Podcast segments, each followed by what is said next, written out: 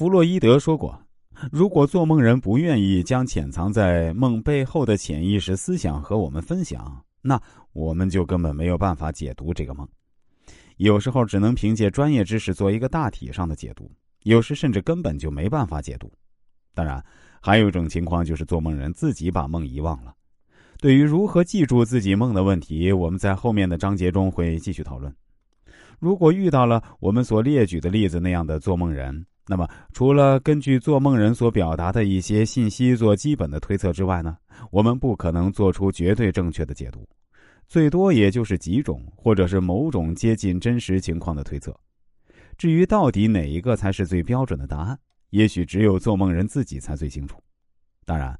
如果做梦人愿意配合，那么解梦者完全可以在催眠的帮助下获取一些重要的信息。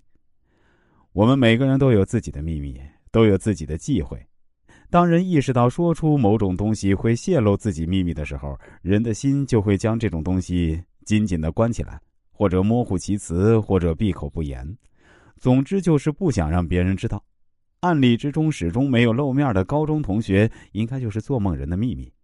虽然解梦者在某些情况下可以通过自由联想或者催眠获得我们所想要的，但是如果解梦者在没有经过做梦人同意的情况下就那么做，那么很遗憾，即使你是个专业的解梦者，你确实是个没有道德观念的解梦者，甚至说你不配从事这一行，因为你就是隐藏的恶魔。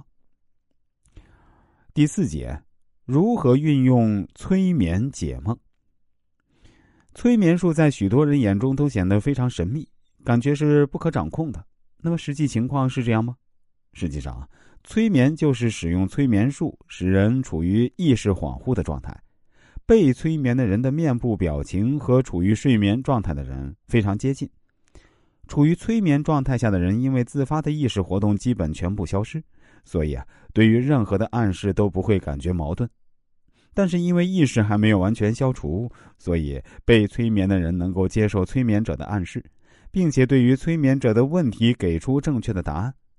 正是因为人在催眠状态下失去了自我判断的能力，所以潜意识自然就会趁机溜出来。而我们之前已经说过，梦实际上就是潜意识的活动，所以通过催眠，我们能够了解潜意识的活动，进而解读梦境。在上一节，我们已经解释过催眠解梦应该运用在什么样的情况下。现在啊，我们再来了解一下催眠的三种状态。